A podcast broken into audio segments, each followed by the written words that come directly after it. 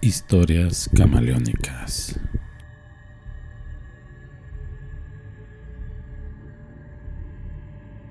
Veintiocho de octubre. Doce de la noche.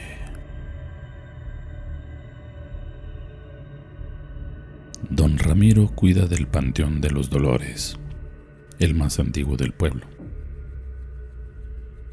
Hace ya muchos años que dejó de trabajar en activo. Tenía un trabajo de policía cuando era joven, pero se retiró del servicio por una lesión que le dejó un operativo en el que fueron a repeler un asalto. Fue en la casa de cambio de la localidad. A pesar de que no era un pueblo grande, no contaba con bancos, pero recibían muchas remesas de los paisanos que se iban de mojados a los Estados Unidos, allá desde los años 40. Eran tiempos de bonanza, pagaban bien y los trabajadores mandaban sus dólares para la familia en su terruño. En esa ocasión les dieron el aviso de que unos asaltantes habían interceptado a la camioneta de que llevaba los valores y decidieron asaltarla cuatro sujetos. En su grupo eran cinco compañeros más. No se necesitaban tantos por el tamaño de población que protegían. Se dirigieron a la casa de cambio, interceptaron el vehículo donde venían los ladrones, huyendo del atraco. Fue inevitable el enfrentamiento. Al cruzar el fuego contra los malandros, varias balas hicieron blanco en sus compañeros y también respondieron de la misma forma. Pero una bala golpeó en su pierna, haciendo que cayera mal herido.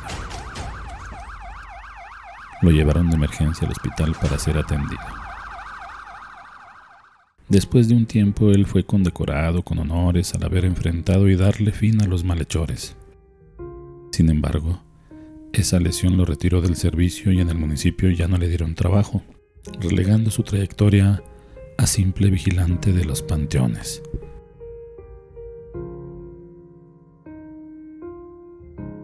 En esa noche oscura, como ninguna otra, Ramiro escuchó sobresaltado unos ruidos extraños.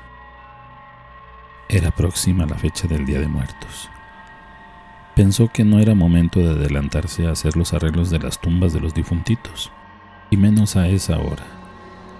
¿Quién tendría la osadía de ir a trabajar tan tarde? O la otra opción es que fueran ladrones de tumbas. Se corría el rumor de que algunos cuerpos de fallecidos eran sepultados con buena ropa y en algunos casos hasta con joyas, anillos, aretes y demás utensilios de belleza sobre todo las señoras, para que lucieran bonitas. Eso era lo más probable. O también, había viciosos que usaban esos lugares al no haber vigilancia policíaca, para ir a darse sus pasones de droga, marihuana y alcohol. Se ponían bien pinches locos. Recordaba a Ramiro y no evitaba reír con esas locuras. Varios fuertes golpes con picos y palas lo sobresaltaron. Eso no era normal a esas horas. Decidió intervenir, arriesgando su integridad. Finalmente, ese era su trabajo y tenía que cumplirlo con cabalidad.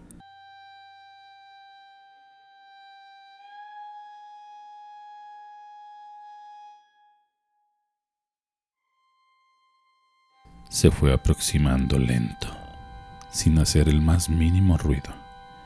Su plan era sorprenderlos para que no tuvieran oportunidad de huir y así reportarlo a la autoridad.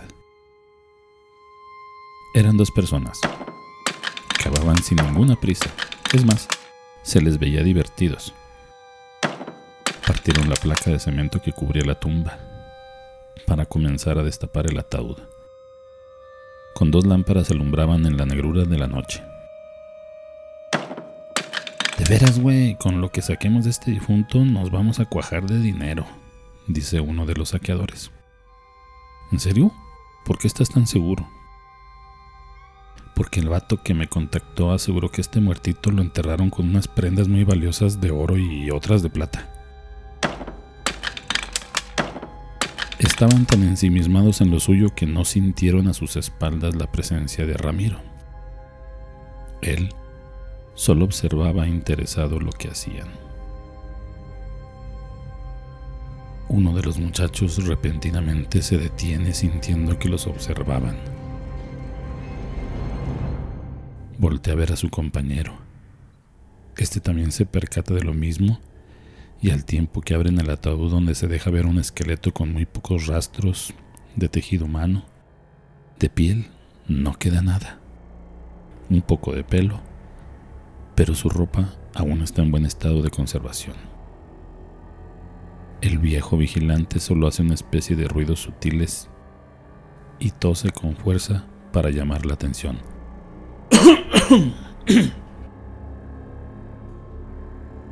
Los muchachos no pudieron evitar gritar de terror al mirar a quien los vigilaba atento.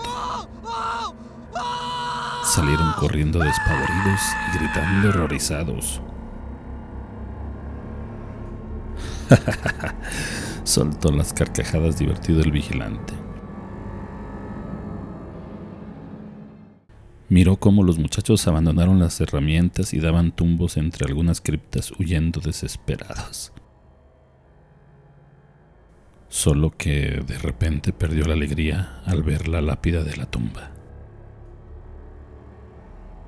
Las lámparas que portaban los ladrones iluminaban justo en esa parte. Una la lápida y la otra el esqueleto. En la cabecera de la tumba se leía Aquí yace el cuerpo de Ramiro González Juárez, fallecido en el cumplimiento de su deber, el 23 de enero de 1983. En homenaje a su gran labor, este recuerdo de sus compañeros de corporación, esposa e hijos. Le vino a la mente el momento del balazo recibido en la femoral el cual causó un choque hipovolémico que fue imposible de detener. La pérdida de sangre fue fatal. Un mareo le invadió repentinamente al pobre hombre. Él era el esqueleto de la tumba. Tenía su uniforme de la corporación policíaca, con unas medallas de honor de oro y plata ganadas a costa de su sacrificio.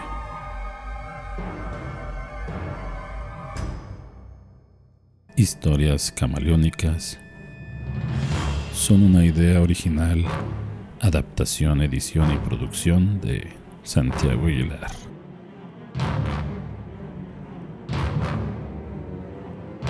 Hasta la próxima.